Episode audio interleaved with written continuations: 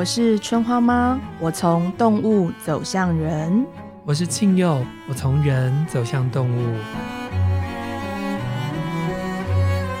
今天让我们一起聊一聊。春花妈，新年快乐啊！新年快乐，亲友，对对，新年了。希望你们听到这段的时候，真的是在新年，表示我们没有 delay 哦。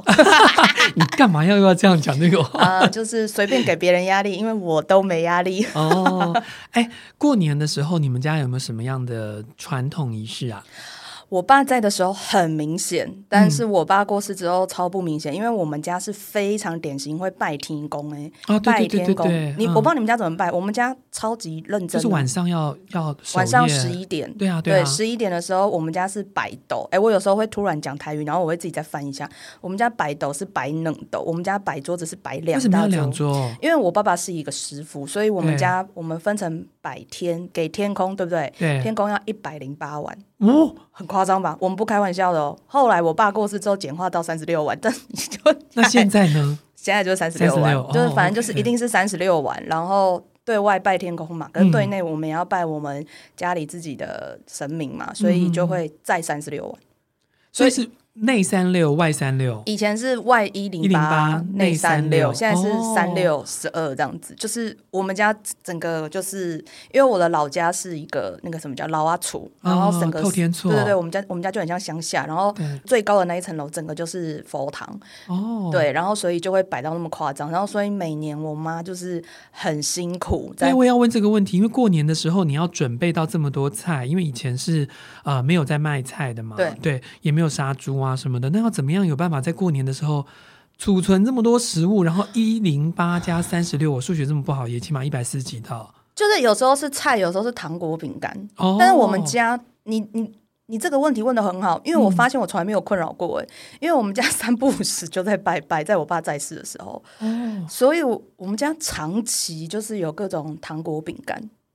所以就是把这个糖糖果饼干拆开包装，就有一百零八种哦。可是还有，等一下，我刚开始你还没有还没讲完呢。我们家还有一桌圆桌，是真正就是板凳那种圆桌，对，是拜祖先的，所以一定会有三套。对对对对，拜祖先这个我可以了解。对对对，因为我们家也是一个拜神明，一个拜祖先，但我没有那么夸张。对，我们家是浮夸，就三生嘛。然后就是呃，拜完神明之后再剁一剁，弄一弄就变拜拜祖先。我们家是这样啦。不行，我们家神明跟祖先是分开，吃不一样的。对，我们家就是能能头三，其实是三套。三套。对，然后就是糖果饼干也有，然后食物也有，嗯、然后三生，因为我爸妈吃素，嗯、我我妈妈只有祖先桌会煮荤的给小孩，然后其他就是用素的东西代替。哇，我们家就是过年都是这样子，然后呃，在十一点的时候要上去拜拜念经，然后还要念经，要要要要要，这是我爸要求，然后把旧的年送走，嗯、然后接下来仪式就比较人性化了。对，我爸一定会陪我们赌博，超好笑的，对不对？对，因为这是完全是我们家的仪式，为什么呢？嗯等一下也可以分享我爸是哪一个月份的，所以他会做这件事。对，因为我按照我爸的说法，是他曾经是一个田侨啊，对，田桥仔，然后是一个没落的富二代，哎，哦，三代我搞不太清楚。但是因为他们家就是因为我爷爷开始赌博，嗯、所以家道中落。对，然后所以我爸爸就非常非常在意小孩跟别人赌博，但他又觉得就是小孩子如果要玩，只能跟他玩。所以我们拜完天公之后，就是会跟我爸爸赌博，就只永远只会玩一个五张的。你爸很特别，你爸的意思是你们不能去跟别人赌，只能跟他赌，但你们不能忘了这个家学渊源。赌博，我觉得好像是哎、欸，然后其实，然后我爸其实很可爱，他永远都会很厉害的，先把我们都赢光光，嗯，然后在最后全部输给我们。他是故意的，后面那个是故意的，我觉得是故意的，而且特别我身为女人，我超不要脸，我就会说你钱给我，嗯、我就把我爸筹码偷光。你刚刚讲到说你们家是玩五张，是什么五张？就是我只知道那个叫做五张，但是是扑克牌吗？扑克牌哦，我我们家只会玩扑克牌，其他的也不会，其实就是一个很烂的赌博家庭。那怎么会赌光光的？我就不知道，我觉得我判断智商有问题，因为我哥跟我爸不太输，但我几乎可以从头输到尾。哦、OK OK，对，我们家也是过年的时候会赌，然后可是赌这件事情，因为我我从来就不是一个赌徒，嗯、所以我不太能够了解就是赌的乐趣在哪里，所以我常常都是就是我我妈从小就告诉我，因为我们家我们家是麻将世家，我们家以前的房子里面一定会有个麻将间，嗯、然后我是负责要去煮绿豆汤让大家去脚气的那个，然后我妈就告诉去脚气？啊，对，因为打麻将你的脚都是放在下面，所以你的脚气就要被去掉。掉，这个在很多王家卫的电影里面都有啊。那种我以为是不能拍背啊。哦，都有这种东西，不能看书这种，对不对？哦，对。哦、然后呢，可是我妈就是对我那个打麻将这件事，她就告诉我说：“你千万不可以去跟别人打麻将。”你们家也是为什么？不是因为我烂到烂到，哦，是丢脸的问题，是不是？是丢脸。可是我弟弟啊，我妈妈都非常会打。哈，对。所以我我，然后我最害怕的就是过年的时候，我最不喜欢玩的一个游戏叫做心脏病。哦，就扑克牌嘛，一，然后我知道，我知道，我知道，我爸觉得玩这个很无聊。哎，你这样，你这样一讲的时候，我突然想到，我爸对我的评价是什么？嗯，就是只要拿错牌的时候，脸都会很明显的绿掉。哦，就他觉得我喜形于色，对他美美丽很容易被人家看出来，然后就会被骗。所以你们家过年一定要赌，一定要拜拜，还有没有其他的仪式？呃，我们家会连拜五天。什么什么？我们家是一个拜拜世家。你是说从除夕对，初一、初二、初三、初四、初五，然后到天公生，这样六场？呃，对对。然后初五，呃，初五迎财神嘛。对，我那是家里要拜，然后我妈妈的那个摊贩也要拜。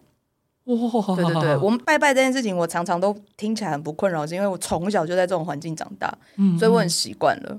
对，那可是当你从一个这个传统的这个宗教的家庭开始，慢慢慢慢的走出春花妈这条路的时候啊，你觉得就是在后来，比如说药轮，它算是一种仪式是中的一种嘛？哈，或者是呃，我们刚刚讲到过年都是这种仪式中的一种，你自己有没有什么你个人的仪式？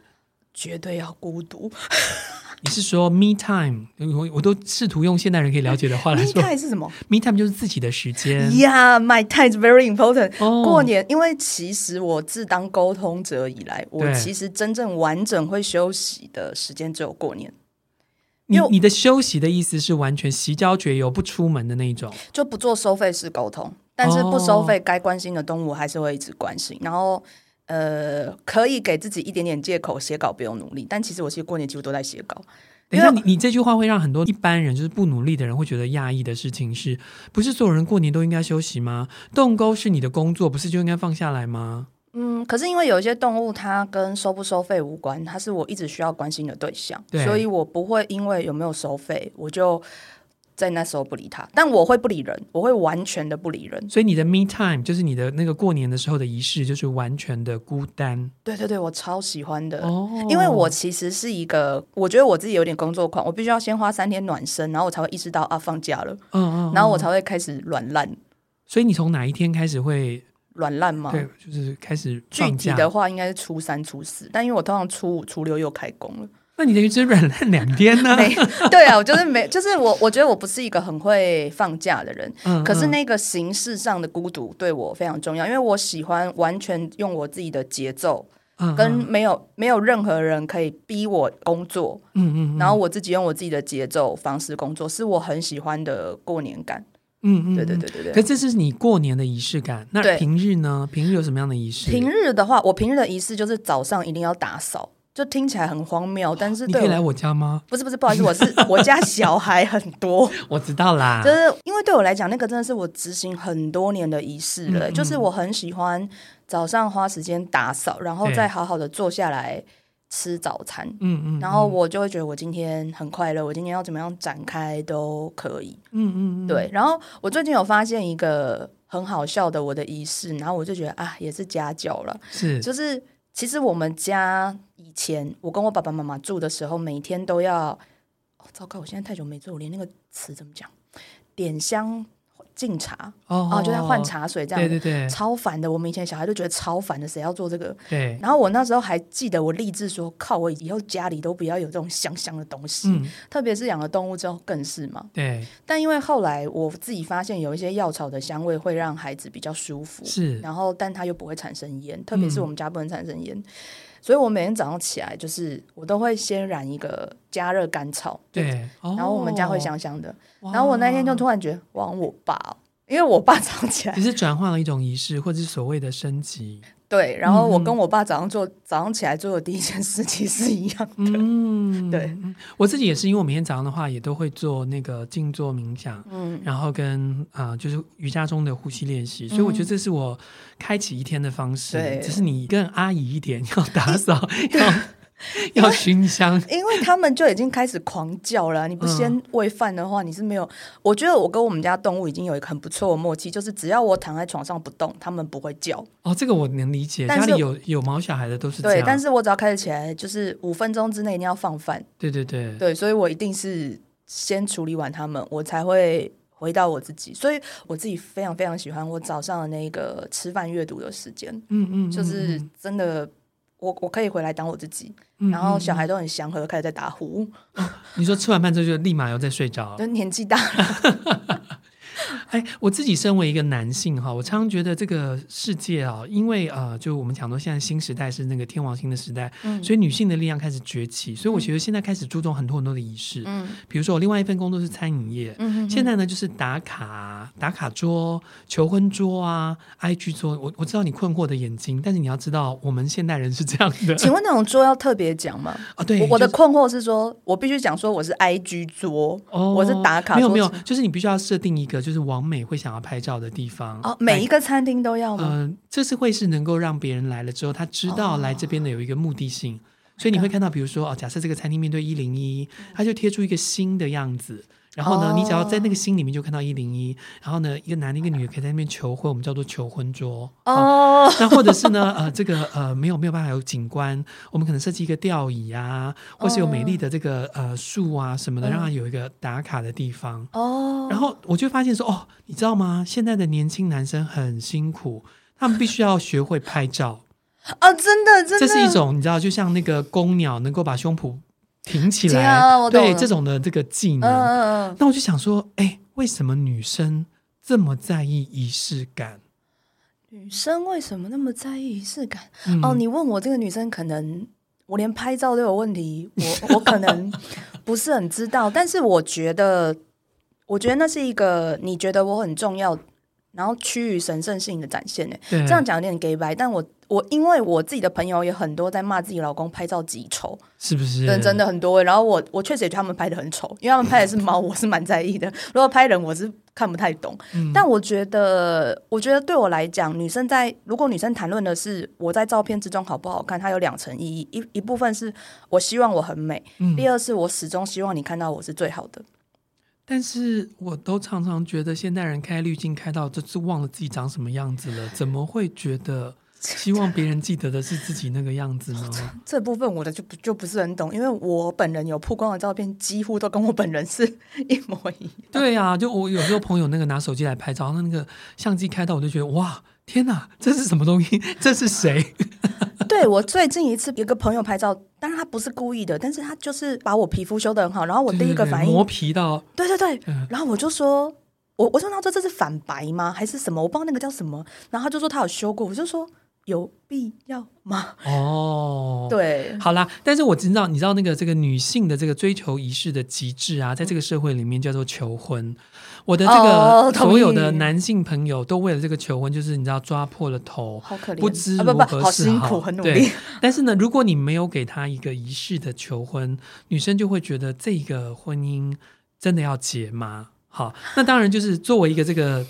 作为一个女性主义者如我，我当然觉得啊，就是尽量满足女性的需求。嗯、可是其实我也其实说真的，我也没有很懂哦，就是就是呃，一定要什么下跪啊，一定要这个天涯海角啊。然后这个对我来讲，我常常都觉得哇哦，好辛苦哦。你嘞？我也是哎、欸，我我觉得，可是因为我本身是对婚姻没有向往的人，我不太知道求婚要什么。但我人生也参加过几个大阵仗的求婚仪式，嗯。然后我我我自己自己看到的面相这样说好了，我觉得有些时候女生是一个要公开炫耀，嗯，然后她要不管是 officially 的或者她内心，我觉得她其实希望大家知道她是我的了，我的先生，我的另一半是我的。我嗯嗯因为我有跟我的女生朋友聊过，所以我觉得要比较盛大或公开仪式的女生，其实有这个心态。对，所以你知道那个我大部分都是女性的朋友，但是我只有就是要男生要求婚的时候，我就突然变成男方的代表，因为要帮忙 想办法，想说哦，这个时候要用什么样的方式，然后可以那个讨他的欢心，然后让他觉得有惊喜，然后才能够求婚。那我知道一个最极致的例子是，我有个朋友他带着他的女友哈，然后就飞到了法国去，然后在这个法国的这个乡间，然后在那个最美丽的那个山前面，然后单脚单膝跪下，然后递上一个。钻戒不冷吗？嗯，我是不是太上风景了？对不起。以上这个问题就是没有用滤镜的问题，我们直接跳过。哎、uh, 欸欸，那不行，我一定要回敬你一个我朋友之中最屌的求婚。好，我朋友啊，哦，他可能还没有认为我是他朋友，但不管，我就觉得他是我朋友。好，他就是一个钢铁直男。嗯，然后他约他老婆去爬一零一。怎么办？我好像恰巧认识这件事情里面的两个男女主角。然后爬爬爬呢？爬到就是女友啊，妆全花了，然后已经干掉，然后又腿软了。对。然后超级想放弃，可是因为一零一一定要爬完嘛。对，还有证书，还才有证书才能求婚嘛。对。然后因为她老公体力非常的好，这个每天到现在每天都锻炼的一个帅男子。对，更可怕的是他怎么锻炼，他的腿都很美。对，她老公的腿跟隋唐真的没有什么两样，我们都谦称他隋唐这样子，都已经算是很谦称了。但是他女朋友，呃，他女朋友就是一个顶多一百五的人，你看那个小 腿走的多么的费力，大腿都僵直了。嗯、然后重点是他女友是走到好像七十几层还八十几层的时候才发现，你今天是不是要求婚？然后他说他那当下就是觉得气疯了，因为他脸啊妆啊都。都花了，都花了，然后已经要疯了，又不能放弃，因为我放弃就等于完全就上面都已经弄好了嘛。对。但是总而言之，他就是残存着一口气，爬到了最上面，爬到了最上面。然后她老公神清气爽跟她求婚，但她简直要疯掉，因为她又被众人推来推去，然后推到那个主舞台，又一直狂被拍照。你那时候能说？更可怕是还有媒体记者啊！不能说，不能说，因为这样太明显了。但是我必须要说呢，这位现在这个嫁作人妻的这个、呃、很矮小的太太，辛辛苦的前女友，她啊有妆没妆都很美，她真的很美。对，有一次她跟我说：“哎、欸，我今天素颜。”我说：“完全看不出来啊，看不出来啊，就是一个很美。”可我们这样也不对，对不对？别人为了我们化妆，我们居然说我们看不出来。呃，我们哦，嗯，没事，我们爱他。嗯，对对对，对对对，我们爱的是灵魂。对对对，然后我就会觉得男生的这个仪式略北蓝。嗯，可是你知道吗？我相信就是在钢铁直男圈里面会传为佳话。我觉得你们，我真的问过无数的人，你们真的不要这样子。你你宁可直接搭电梯 就走那一两楼，你不要让你的女友跑那么多楼。你们真的很不应该。所以呢，你知道，我就是一个就是几乎可以不用仪式的人。我觉得仪式这件事情就是劳民伤财。那你自己生活中有仪式吗？我生活中仪式就是我明天早上的静坐冥想，oh. 然后我跟你比较不一样的是，你是先为了小孩，对，我是很清楚是先为我自己，所以我早上起来之后一定是先做完我所有的事，包括吃完早餐，oh. 我才会去喂狗、喂猫、喂鱼、oh. 浇水，因为我觉得那是我的嗯我的仪式感，对。然后另外我也是一个很需要 me time 的人，oh. 所以就是有一个晚上啊，如果能够。看一部电影，听个音乐，然后一定要开瓶酒。我觉得那对我来说是很棒的事，啊、所以我觉得我自己的仪式应该是旅行。旅行是我最好的一种仪式，就是我可以抽离我原来的啊、呃、生活，然后啊、呃、一个人不用管任何的事情。你什么时候开始这种仪式的？我很早很早，就是我从小时候看三毛，我就开始向往这样的生活，所以一直到我能够出国之后。啊，我我我就是疫情之前，我是许愿每一年要在国外待超过一个月。你都有做到吗？都有做到啊。Oh. 对，就应该是说从啊一六年去走完朝圣路之路之后，就都有做到超过一个月。啊。Oh. 对，因为我觉得那就是完全抽离掉我原来的生活。我不是说我原来生活不好，我知道，我知道。但是这个仪式会让我用不同的眼光回头回敬这另外十一个月的日常生活。呃、oh,，OK，你这样讲就很海归，因为不然我刚刚一直在。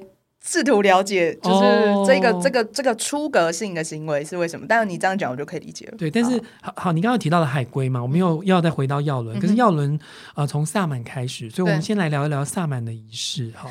因为我自己是中文系的，嗯、那我知道就是呃，其实很多的仪式造成了呃敬天的这些仪式，嗯、造成我们现在很多很多的这个呃后来的仪式，甚至中文字，比如说烟这个字，嗯、它事实上也是为了要敬天嗯而变成了这个字。嗯然后才开始有了我们后来的，包括你刚刚讲焚香啊这些这些仪式。那萨满为什么这么注重仪式呢？比如说阵法，当然阵法这两个字不不太正规了哈，那就是呃。为什么会有这么多的仪式？萨满为什么需要做这么多的仪式？哎、嗯欸，我觉得这段如果有相关从业人员听的时候，希望大家轻松一点，因为毕竟我们也只是从接受信仰的人在谈论这些事情，所以我觉得大家可以轻松一点，这样子。就像刚刚那段的话，你也不要把从婚故的眼光来看，不是的，我们只是从无聊男女 在看待世间男女的，在婚姻生活中并没有这样子的被要求过这样子。好嗯，Anyway，所以我们就是从一个我们的角度来谈谈看信仰，或者是我们的信仰这件事情。嗯，我觉得萨满的仪式其实。因为我我我看你的访纲的时候，我觉得这是一个非常大的议题。因为其实，因为首先萨满分很多种，仪式要讲很多种。但我先在我自己的概念里面跟大家解释，就是萨满会做仪式这件事情，对他们而言可能不是仪式，是他们为了要打天听。所谓的打天听，就是跟万物沟通。嗯，这句话讲的太好了。所，所以他们会有很多转换语言的方式。嗯嗯，那。会形成仪式这件事情，是因为当这个职业或是这个需求被大家所认同之后，它才会开始仪式化。仪式化其实就是 SOP。嗯嗯嗯嗯，对。所以对我来讲，在我自己认知的范围，萨满会有仪式，是因为它第一个步骤都叫做净化。嗯嗯，它前面花了很多时间，不是为了打天庭，对，是为了要净化环境，然后参与的人他要净化他分老的内心。嗯，跟到萨满近于一样的频率，我们在一起。望向上天，或是祈求上天，然后我们接收那个讯息，或是祝福来到我们的身上。嗯，然后在结束之后，再会有一个回谢的仪式。我觉得大抵的逻辑，或是大抵的仪式流程，通常会是这样。嗯，那放到道教科仪的话，我们就会说摆坛嘛。对，摆坛之后布阵嘛，布阵之后还会其实还是要有结阵跟还礼这样子。就是这这是我从我爸那边知道的。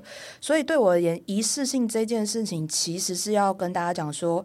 我们要真诚的一起来做这件事情，是对对对，嗯，然后我们要能够在这之中意识到自己真实的存在，然后因为我刚刚强调中间很大一部分过程就是调频整理完之后，中间很大一部分过程是领受祝福或接受天听嘛，嗯嗯，嗯，那这个部分其实我觉得你是更全然的觉知到你自己是谁，你为什么可以在此刻领受祝福，嗯嗯，对，然后我觉得这是仪式之所以。一层一层的原因，嗯，嗯嗯，然后也是，其实我觉得重点都是回到你自己是谁，你是否接受你现在的样子，然后再度回到谦卑、感恩、回馈这个世界，这样子。所以换句话说，仪式应该是人跟天打交道的一种方式，万物打交道的一种方式，只是用了呃我们的经验值去把它变成了一个 SOP。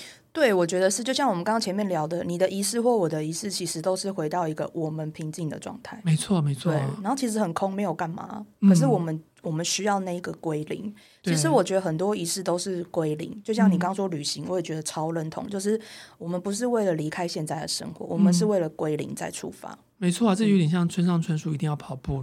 跑完步之后，开始让自己放空，对，然后坐下来开始写东西。我觉得每个人可能有他的自己的仪式感，嗯、但这些都是属于人的仪式感。嗯、哼那请问动物有什么仪式感？举例来讲，我知道，比如说，嗯，大象，我很喜欢大象。嗯、大象就是据说，当它要嗯知道自己要离开这个世界的时候，它会走回去那个。他的爸爸、他的妈妈，甚至他的祖父、他的祖母，然后停留的那一个空间，嗯、或许我们用人的角度叫做祖坟。好了，那动物有没有这样子的仪式呢？哎、我补充一下，并不是所有大象都是。哦，然后当然还有一部分是，我不确定我这样是不是很真实，但我之前询问过几个，就是公象才会，公象公象会孤独的一只的走回去你说的祖地对 or not。或不一定，嗯、就是但他们会孤独的死掉。对很多公的物种都有这样的趋势，然后猴子好像也会，因为这个东西它有点介于社会传说跟真实的动物行为经验。但是我得到了普遍答案，就是老的公的动物比较会有这样的状况，但是不见得一定有。嗯、但我觉得像呃，像你的意思是母的就不会走回去？不会，因为母的就是会带小孩。所以他会留在孩子身边。对，所以如果你稍微有印象，或是你去找的话，有母象死的时候，旁边通常都会有象。嗯，他们会跟那个尸体，然后慢慢的用象鼻轻抚他的身体，哦、然后跟他说再见。所以从人的角度看，就是老男人会孤独死，老女人的话会死在家族里。我觉得这件事情跟生育很有关，因为生育这件事情，我觉得爸爸都是在小孩长大之后才开始学着当爸爸的，嗯、但是妈妈是分一块自己的骨血，嗯嗯，所以我觉得，我觉得这也没有差别，就是不是说男生女生又怎么样，而是我觉得那就是男性动物跟女性动物死亡的时候会受到不一样对待的原因，是是是，所以我觉得这也只是选择。那其他的动物有什么样的仪式呢？其实最典型的仪式就是求偶。哦，求偶之于这个世界 very important，真的真的。对，就是首先就是最常举例就是鸟类嘛，鸟类的公鸟通常长得很鲜艳，对、嗯，要不然就胸部超大，就不然就是它胸部的毛颜色超丰盛，没错，他们就超爱把自己就是搞得你知道就是雄赳赳气昂昂，雄赳赳气昂昂，然后扩大，然后他们有很多尾羽啊，或是通常都是尾羽或是侧边的。翅膀就是会瞬间趴大，就是大家现在脑中画面如果有孔雀的话，像孔雀这样的鸟，它只靠尾羽，对不对？嗯嗯，但是很多鸟其实它是敢整个头向下，很像倒栽葱，然后把自己身体就是弄成一团花圈，没错。像佛法僧这样的鸟特别多，还有一种求偶就比较搞笑了，就是就吃猎物之前，嗯，玩弄它。哦，很多，可是这也是他们 他们的仪式。我觉得是他们的仪式。我刚才有一些聊过，就是他们就说，就是要好好吃也可以啊。然后我也真的饿，可是我就喜欢玩一下。嗯、就像有一些比较大的鱼会去顶河豚，他就是喜欢河豚膨胀，对，就无聊哎。然后有一些就是顶海龟，他不一定能吃，但他就想顶它顶它顶它，然后就去吃旁边的鱼，嗯、就是就无聊哎。但是他，但他们喜欢我，我觉得很棒是他们在追求的是，因为那东西不是猎杀。猎杀一定要快很准，嗯、所以他们追求的是一个好玩的过程，嗯、就是我跟自己玩一玩，然后听到一些啊啊啊的声音，嗯、然后他他就很开心，他可以更开心吃饭，嗯、他觉得这顿饭更有意义。嗯嗯，对，然后或者是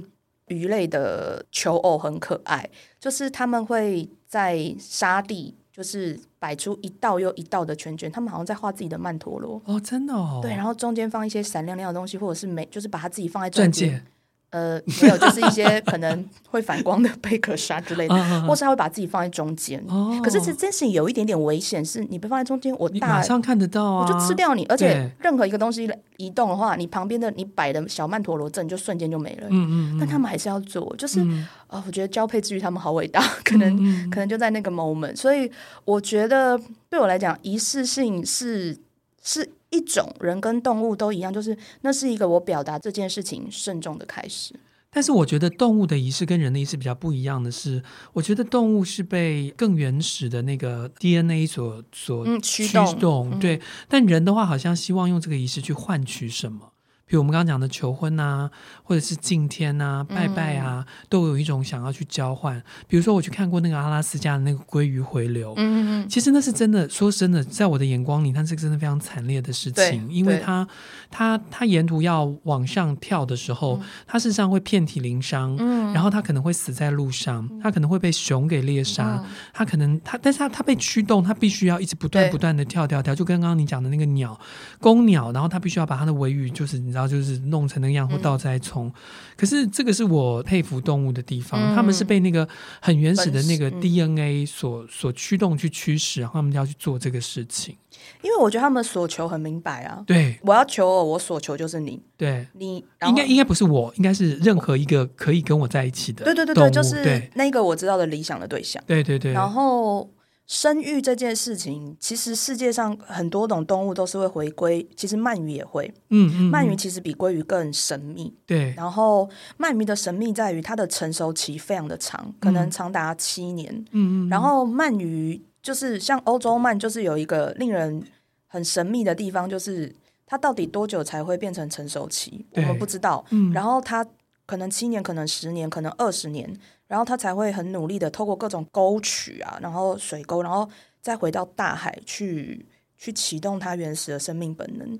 可是这件事情其实是非常令人感到吊诡的，就是你为什么一定要回去才能生？对对。然后我自己觉得那个东西，这那个东西对我而言，就是我刚刚说。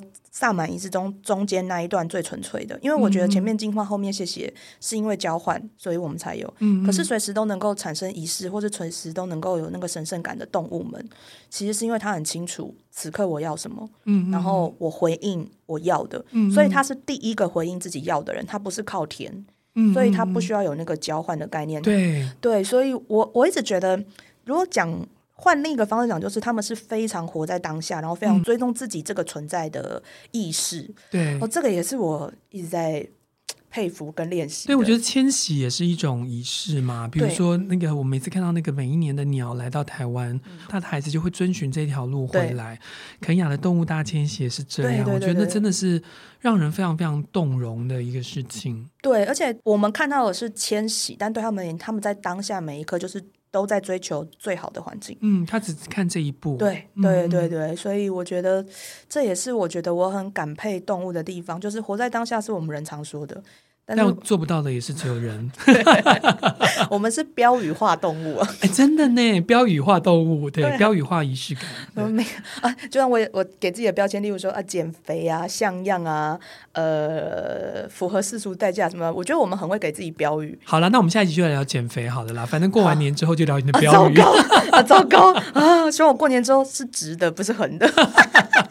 一定是直的啦。好 好好。哎，那最后我们来聊一下，就是呃，耀伦哈，因为我们刚刚讲到萨满啊，讲到耀伦，讲到你爸爸是哪一种？好啊，对，然后你就去提醒一下自己，要讲一下你爸爸。那药轮的这个，我们到目前为止的讲到的所谓的四大家族，嗯、这四大家族分别追求什么样的仪式感？OK，海归家族嘛，因为我刚刚正好大家大家还记得青祐是海归学院嘛，然后我刚刚就听说哈、嗯，你跑去旅行，嗯哼，为何？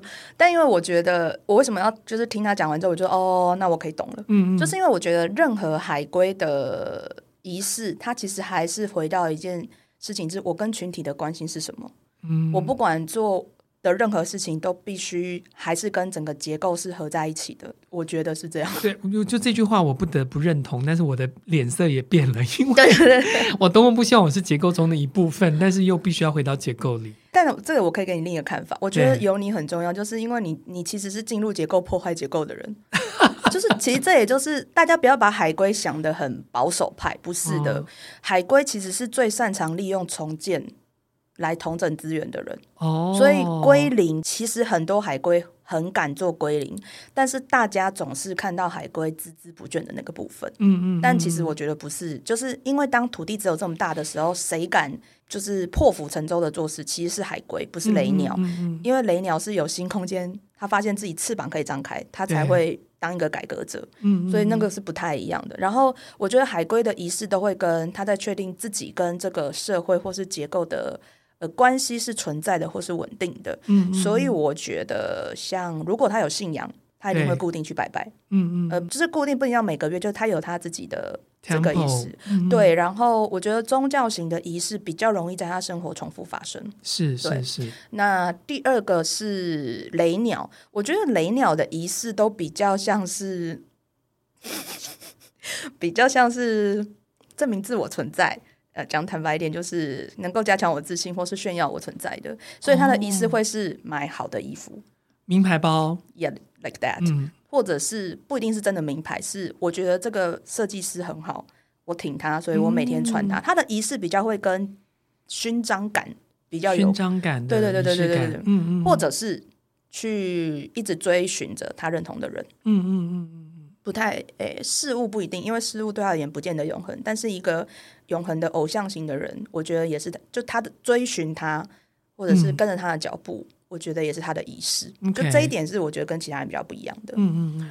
然后蝴蝶哦，蝴蝶啦，蝴蝶哦，因为我会故意这样讲，就蝴蝶哦，蝴蝶什么仪式都有，也什么仪式都没有，就是就是我觉得蝴蝶心情好的话会听人家讲话，然后跟着去拜拜啊什么的，嗯、然后心情不好的话就整天只想就是，我觉得蝴蝶没有。